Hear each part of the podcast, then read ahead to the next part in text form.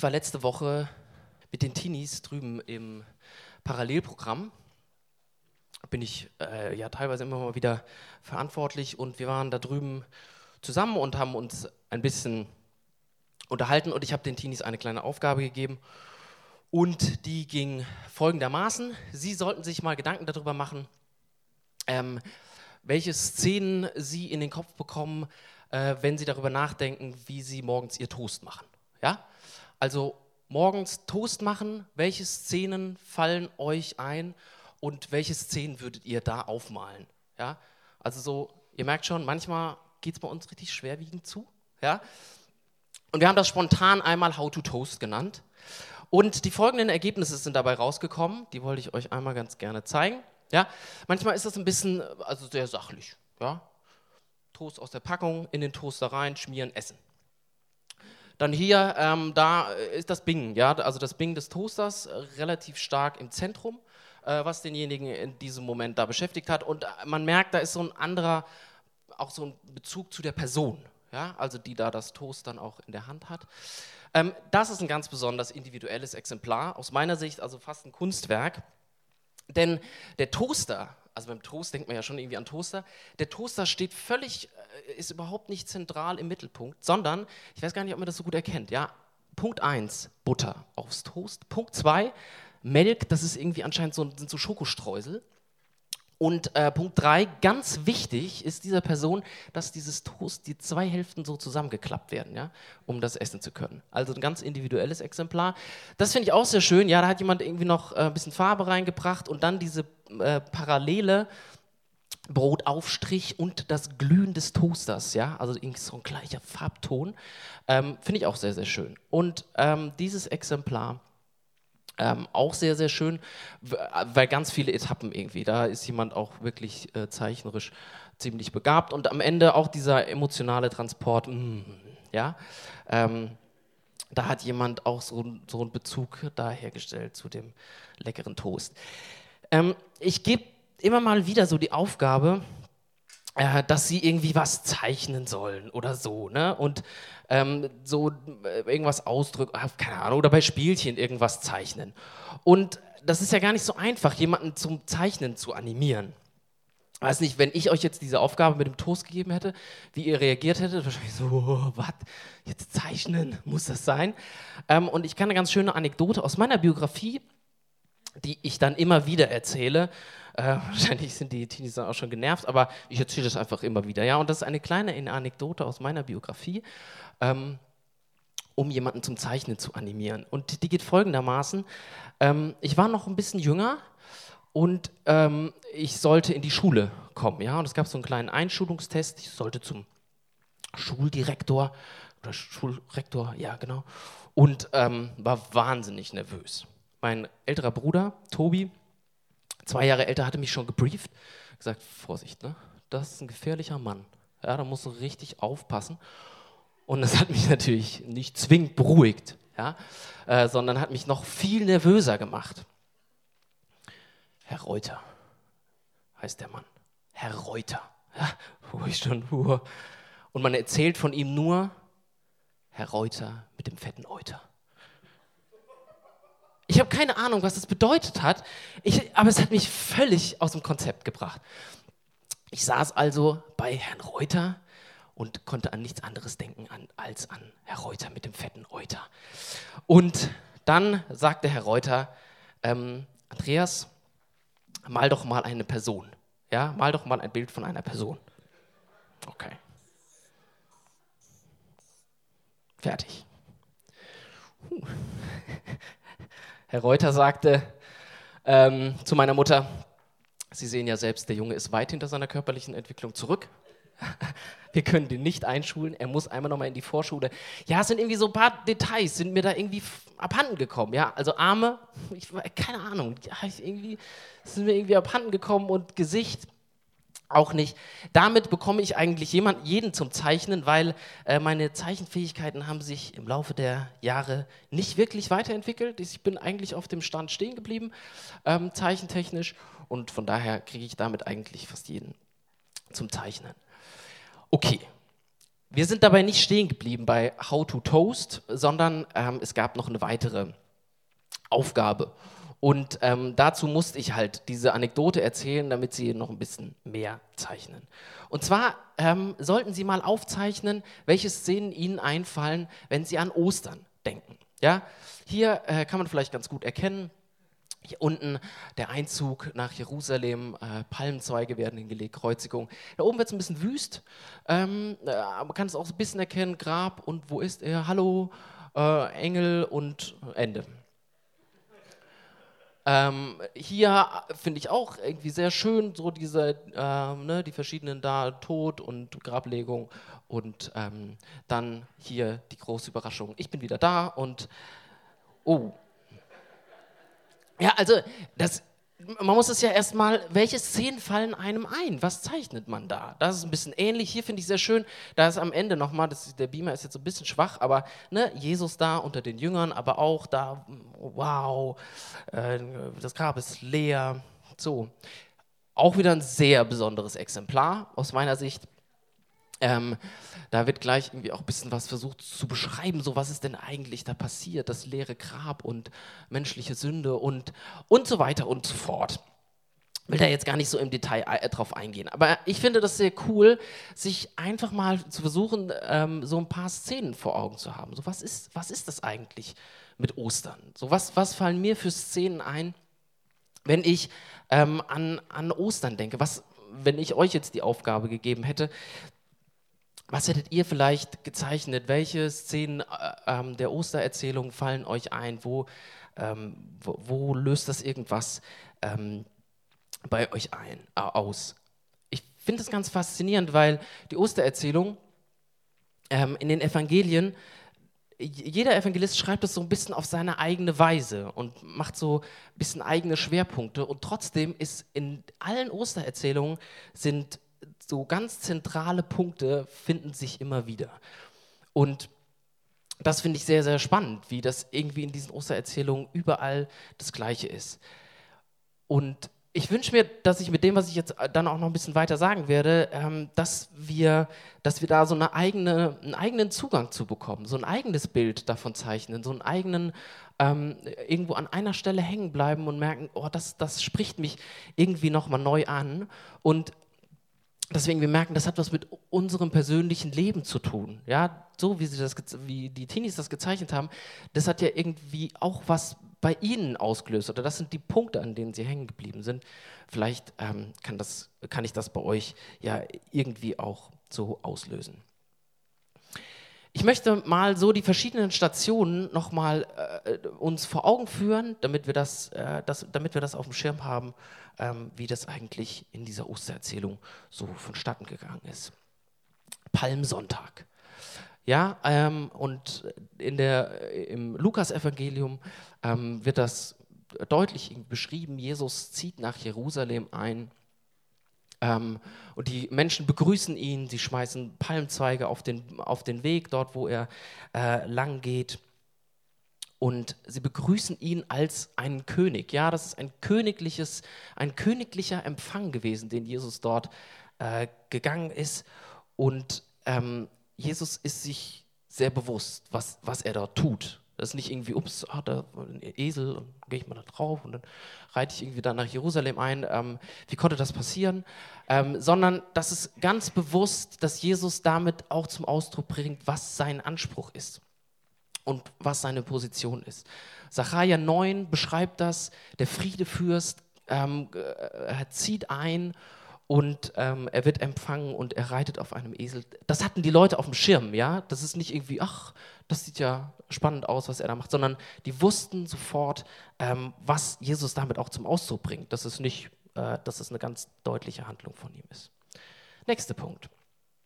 Gründonnerstag, das Abendmahl. Jesus feiert zusammen mit seinen Jüngern dieses Passafest ähm, im Gedenken an den, an den äh, Auszug aus Ägypten, an den Exodus. Ähm, äh, sie feiern dieses, dieses Mahl gemeinsam und Jesus sagt mit ihm wird es einen neuen Exodus geben. Diese Befreiung, die, die damals stattgefunden hat, er bezieht das Abendmahl, das Passamahl auf sich und sagt, es wird mit mir einen neuen Exodus geben. Das ist wieder, dass er das ganz bewusst ähm, sich bewusst ist, was er dort tut, was er dort sagt und was er da zum Ausdruck bringt, auch die Dimension dessen. Das nächste. Jesus ähm, am gleichen Tag, Jesus geht äh, in den Garten Gethsemane und ähm, zieht sich dort zurück zum Beten, sagt seinen Jüngern, ey, ähm, bleibt dran, betet, es kommt eine schwere Zeit, macht euch darauf gefasst, bereitet euch vor, seid im Gespräch mit dem Vater. Jesus war immer wieder ähm, so an, an, diesen, an dieser Stelle und hat immer wieder mit seinem Vater gesprochen. Und er wusste, dass er das braucht, dass er diese, diese tiefe Verbindung zu seinem Vater braucht und hat das seinen Jüngern genauso empfohlen. Und die Soldaten kommen und nehmen ihn gefangen und einer seiner Anhänger zieht ein Schwert und sagt, anscheinend jetzt geht's los ja, jetzt müssen wir anscheinend kämpfen. Jesus wird festgenommen und Jesus sagt, nein, das ist nicht der Weg. Das ist nicht der Weg, den, den wir gehen, das ist nicht ähm, mein Weg. Und er weist ihn ganz klar zurück. Es wird nicht gekämpft. Jesus wird festgenommen und ähm, er kommt vor Pilatus. Ähm, er wird verurteilt. Und Jesus war und das war Pilatus sehr bewusst, Jesus war nicht irgendwie so ein messianischer Revolutionär, der, die immer wieder aufgetaucht sind, ähm, der irgendwie eine Gefahr für das römische Reich in irgendeiner Weise dargestellt hätte. Pilatus war bewusst, von dem geht nicht wirklich eine Gefahr aus. Ähm, und trotzdem hat er das unterstützt, was irgendwie an ihn herangetragen wurde. Die Pharisäer, die jüdischen Gelehrten, die hatten Schiss vor Jesus. Die konnten ihn irgendwie nicht einsortieren. Das war, der war irgendwie das hat in keine Kategorie gepasst. Und für die, für die, äh, für die Juden, für die frommen Juden, ähm, haben sie äh, aus ihm einen falschen Propheten gemacht, der das ganze Volk in, die Irre, in, in, die, in einen Irreweg treiben wird. Und für die römischen Besatzer haben sie aus Jesus schlicht und ergreifend einen gefährlichen Revolutionär gemacht, der irgendwie ihre Macht bedrohen könnte es war völlig klar, Jesus muss weg. Von allen Seiten war klar, dass Jesus muss weg. So, das, das wird nicht funktionieren. Ostersonntag, diese Auferstehungslehre, die im Judentum, die es schon, schon lange gibt, die hatte immer einen wahnsinnig revolutionären Charakter. Ähm, und es war klar, dass da ganz, ganz viel drinsteckt. Es war klar, dass mit der Auferstehung ähm, mitschwingen würde, dass alle weltliche Macht, die irgendwo existiert, von, von Gott verändert wird, von Gott gebrochen wird. Und dass Gott nicht mit weltlicher Macht irgendwie ähm, ein göttliches Reich aufbauen würde, sondern es war klar, dass ähm, weltliche Macht gebrochen werden muss, um ein göttliches Reich, eine göttliche Herrschaft irgendwie aufbauen zu können. Es ist ja ganz amüsant irgendwie fast schon, wie man in der Ostererzählung das so beobachten kann, wie auf einmal so eine merkwürdige Symbiose besteht zwischen Pilatus, Herodes und den Pharisäern. Ja? Die konnten sich nicht ausstehen, alle Gruppen und Menschen, und in Jesus haben sie sich vereinigt als weltliche Macht und konnten Jesus trotzdem nicht brechen. Mit all ihrer Macht konnten sie Jesus trotzdem nicht brechen. Diese Niederlage am Kreuz wird zu einem absoluten Sieg. Diese Auferstehung ist quasi der absolute Sieg. Und ich bin das das ist nichts, was die Gemeinde sich nachher irgendwie ausgedacht hat, um irgendwie aus Jesus dann doch noch was rauszuholen und zu sagen, ähm, der ist zwar gestorben, aber wir machen aus dem irgendwie doch noch äh, was. Wir versuchen den irgendwie zu rehabilitieren und deswegen ähm, erfinden wir die Geschichte von der, von der Auferstehung. So wie das in den Evangelien erzählt wird, ähm, ist es einfach sehr, sehr spannend. Und gerade ein Beleg ist dafür, ähm, dass dass die Ostererzählung so viele Parallelen hat in den unterschiedlichen Erzählungen und trotzdem ganz viele Unterschiede hat. Also offensichtlich gab es ganz viele unterschiedliche Quellen, die genau das berichtet haben. Es ist nicht irgendwie so eine abgesprochene, ähm, abgesprochene Erzählung, wo dann alle von abgeschrieben haben. Und ein ganz spannender Punkt, der sich gerade da im Lukas-Evangelium dann unterscheidet, ist die Erzählung von den Emmaus-Jüngern. Habt ihr bestimmt alle schon mal gehört, was da äh, irgendwie ganz interessant ist. Die äh, Ostererzählung wird im Lukas-Evangelium in zwölf Versen abgehandelt. Ähm, Frauen kommen zum Grab, Grab ist leer, zwei Männer sitzen da drin, leuchten in Gewändern, sagen, Jesus ist weg. Die Frauen gehen zurück und äh, die Jünger lachen sie aus und sagen, dummes Geschwätz. Petrus läuft dann auch noch zum Grab, guckt rein, Grab leer und es steht drin, er wunderte sich. Ähm, irgendwie ein bisschen merkwürdig, äh, wenn die. Äh, anscheinend gab es überhaupt nicht den Gedanken, dass ich das irgendwie auferstehen könnte. Und dann kommt diese Erzählung von den Emmaus-Jüngern, ähm, die das quasi nochmal so richtig fett unterstreicht. Die, die zwei, die da unter, unterwegs waren, Keophas und wer auch immer, der zweite war, vielleicht seine Frau oder so, ähm, wenn man sie schon nicht nennt, dann war es wahrscheinlich eine Frau. Und ähm, die sind da auf dem Weg, irgendwie zwei Stunden Fußweg, und dann gesellt sich da auf einmal Jesus zu ihnen. Und sie checken es nicht. Sie verstehen gar nicht, sie kommen gar nicht auf den Gedanken, dass das irgendwie Jesus sein könnte. Und was damit so fett unterstrichen wird, ist, dass es nicht irgendwie eine merkwürdige Erscheinung, die da ist, sondern Jesus läuft mit ihnen da durch die Gegend. Also der ist da, die quatschen miteinander und die erzählen ihm, wie, wie furchtbar das ist, was da passiert ist und dass sie es alles nicht verstehen, was da eigentlich äh, vor sich gegangen ist und das überhaupt nicht einsortieren können ähm, und so weiter. Und dass die Frauen irgendwie das gefunden haben da, dass das Grab leer ist und äh, sie jetzt noch frustrierter sind, jetzt ist auch noch die Leiche weg, also viel furchtbarer kann es ja gar nicht mehr kommen. Ähm, und so weiter und so fort. Und es wird damit ähm, auf so eine schöne Weise beschrieben, dass Jesus tatsächlich da mit ihnen unterwegs war. Okay, jetzt haben wir das vielleicht noch mal so ein bisschen, äh, noch ein paar Stationen noch mal vor Augen, vielleicht ähm, ein paar Gedanken. Jetzt fragt man sich so ein bisschen, ja, was, was, was mache ich mit dieser Ostererzählung? Und es ist jetzt vielleicht so ein kleiner Bruch, aber ist egal, das sind irgendwie so ein paar Gedanken, die ich nochmal zu Ostern hatte und die möchte ich euch gerne noch so ein bisschen sagen. Ostern ist so der absolute Siedepunkt dessen, was Jesus gelebt hat. Es unterscheidet sich nicht zu, zu seinem Leben vorher, ist nicht jetzt auf einmal so, ah, ups, sondern es ist eine, eine ganz logische Folge, die sich irgendwie dann äh, durchzieht. Seine Lehre und das, was er, äh, was er gelebt hat. Und das kommt an diesem Punkt quasi auf den Punkt.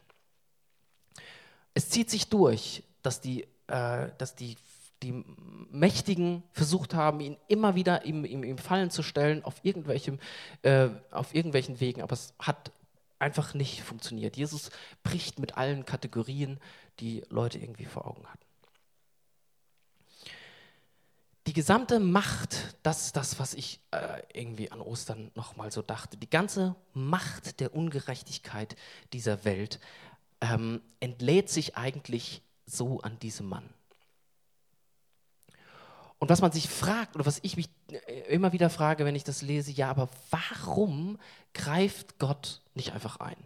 Also es, es wäre doch schlicht und ergreifend möglich, dass es ein übernatürliches Eingreifen dort gibt. Und, und seine Jünger fragen sich ja das Gleiche, so, das kann doch irgendwie nicht sein. Was, was passiert hier eigentlich? Ja, ich habe es eben von den Emmaus-Jüngern schon beschrieben, aber das hat sich ja durch die ganze Jüngern, Jünger gezogen. Die sind ihm nachgefolgt, die sind ihm hinterhergegangen. Äh, ein paar Tage vorher noch wird, wird er irgendwie als König, als Messias da gefeiert, als er nach Jerusalem einzieht. Und dann ist er auf einmal tot. So, die, die waren völlig niedergeschlagen konnten das selbst nicht einordnen. Natürlich, sie, sie konnten vorher auch nicht. Sie wussten vorher auch nicht, okay, wo wird das, worauf wird das hinauslaufen, die ganze Kiste? Ja, so irgendwie mit Jesus. Irgendwie konnten sie sich das wahrscheinlich auch nicht wirklich erklären, worauf das alles hinausläuft. Aber das ist irgendwie Mist. So, das ist irgendwie doof. Und dann ist die Leiche auch noch weg. Das irgendwie funktioniert alles nicht so richtig gut. Jesus durchlebt ähm, auf dem Weg ans Kreuz in diesen einzelnen Stationen ähm, in der Versuchungserzählung, in all den persönlichen Angriffen, die er ähm, über sich hat ergehen lassen, in all den theologischen Fragen und in all den theologischen Fallen, die er hatte, in all den Mordversuchen, die an ihn herangetragen wurden. Er durchlebt den Weg auf dieser Welt. Und ich finde so ein bisschen, dass, dass, dass uns das ja in gewisser Weise auch widerfährt. So, ich empfinde, dass wir ja solche äh, Stellen auch kennen und uns fragen, äh, warum passiert hier eigentlich nichts? Also das, es muss doch mal irgendwie natürliches, äh, übernatürliches Eingreifen geben. Jemand kommt an die Macht und spaltet, ist völlig unberechenbar und bringt das Weltgleichgewicht, wenn man das vielleicht vorher so sagen konnte, noch mehr durcheinander. Und man fragt sich so, das muss doch nicht sein. Jemand wird ins Gefängnis gesteckt, ähm, obwohl er eigentlich nur als Journalist berichtet hat und alle deutsche Diplomatie, die da aufgefahren wird, bis in die allerhöchsten Ebenen, fährt völlig gegen die Wand. Ja, also es, seine Lage in keiner Weise irgendwie verändert sich etwas.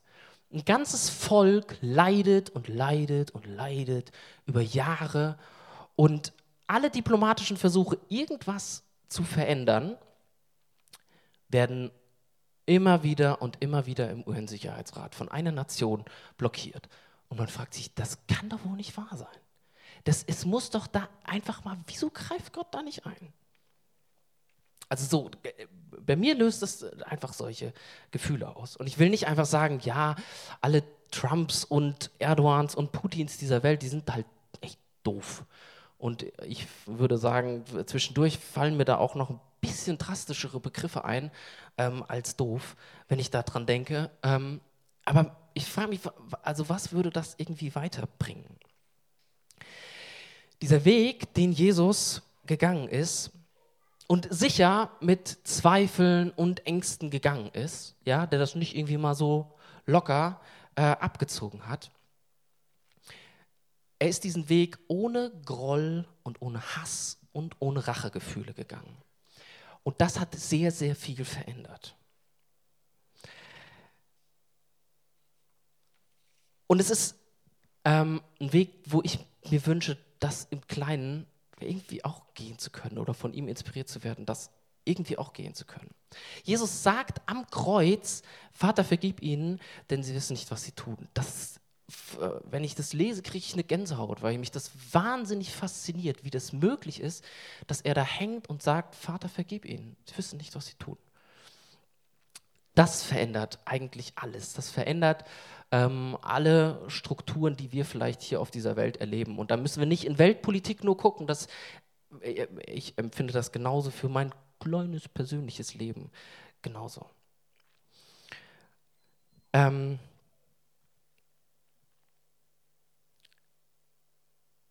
Gott greift nicht ein. Und das muss ich nochmal sehr deutlich betonen. Gott greift nicht, nicht ein, weil er ihn irgendwie nicht lieb hätte, weil er Jesus irgendwie nicht lieb hätte. Und er greift, greift auch nicht nicht ein, weil Jesus irgendwie was falsch gemacht hat. Und auch nicht, ähm, um irgendwie an diesem Menschen, der nichts getan hat, all das abzuarbeiten, was, was Gott irgendwie an Groll gegen uns Menschen äh, in sich trägt, weil wir jeden Tag so schrecklich viel Mist bauen. Ja, um das an ihm irgendwie abzuarbeiten, alle Rachegefühle, die Gott in sich trägt.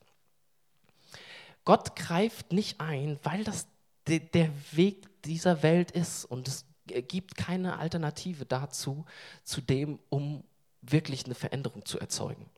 Nur in diesem Weg, den Jesus gegangen ist, konnte tatsächlich irgendwas verändert werden. Und man fragt sich ja, Gott greift ja irgendwie gerade an solchen Stellen nicht ein, wo man sich denkt, ja, gerade da müsstest du doch eingreifen. Wo man das irgendwie nicht begreifen kann, warum hier nicht. Und ähm, ich finde, dass, dass sich das irgendwie deutlich macht in diese, diese Spannung, die da drin ist, gerade im Leben Jesu. Der Lazarus aus dem Tod zieht und sein eigenes Leben wird ihm genommen. Das ist diese, diese Spannung, die da drin ist. Und Ostern ist für mich ähm, so diese ultimative Ansage, ja, aber nein. Ja, aber nein. Ja, es ist diese Erfahrung dieser Welt. Und ich glaube, wir, wir kennen das irgendwie alle. Und ich bete darum, dass ich über diese Erfahrung nicht bitter werde. Und ich bete darum, dass es mich nicht gefangen nimmt und ich nicht am Ende sage, es funktioniert halt nicht anders. Ja, man muss die Spielchen einfach mitspielen, sonst hat man irgendwie keine Chance.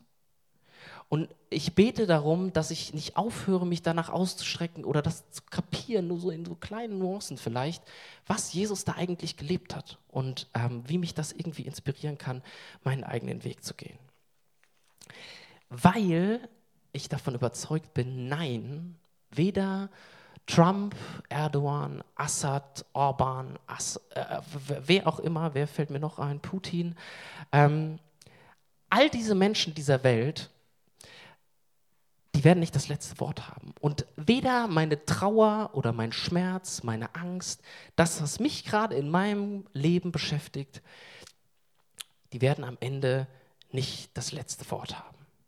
Und Jesus ist aus meiner Sicht die ultimative Ansage an die Hoffnungslosigkeit.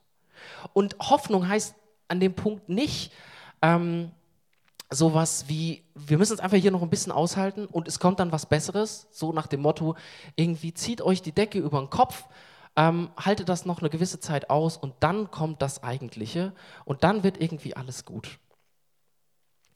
Gott handelt ähm, hier in, in dieser Auferstehung und das verändert ähm, unsere, unser Hoffnungsbild. In der Auferstehung ist so etwas, würde ich sagen, wie ein Fenster ähm, in, das, in das Reich Gottes. Ein Fenster darin, das, das irgendwie zu erkennen. Dass hier mit seinen Grenzen, ähm, was Jesus begonnen hat, mit seinem Leben, mit Tod, mit Auferstehung, das, ist nicht ans Ende gekommen. Und diese Verhältnisse dieser Welt, die wir, die wir kennen, die können uns irgendwie zur Verzweiflung bringen. Aber die treiben uns nicht irgendwie hilflos in die, in die Arme einer letzten Hoffnung, sowas wie so ein letzter Strohhalm für die, die es halt nicht akzeptieren wollen. Ähm, zu sagen, daran halte ich mich irgendwie noch gerade so fest. Ich finde, es ist vielmehr ähm, so ein Vertrauen, das uns das uns in, ein, in, eine, neue, ähm, in eine neue Lage hineinversetzt, in, in neue Möglichkeiten irgendwie eröffnet. Nämlich, dass das, was wir um uns herum erleben, dass das nicht unser Handeln bestimmen muss, nicht unser Handeln diktieren muss, auch wenn wir das um uns herum erleben. Und das ist, glaube ich, aus meiner Sicht tatsächlich so eine ultimative Form der Befreiung. Jesus lebt das bis ins allerletzte hinein, bis in sein allerletztes Erleben hinein. Und das ist sowas wie so eine, eine, eine Trotzhoffnung, die, die aktiviert. Es ist mir doch scheißegal, was ich erlebe. Im Innersten weiß ich, dass das Leben viel zu wertvoll ist, als keine Hoffnung irgendwie zu haben und der Hoffnung keinen Raum zu geben.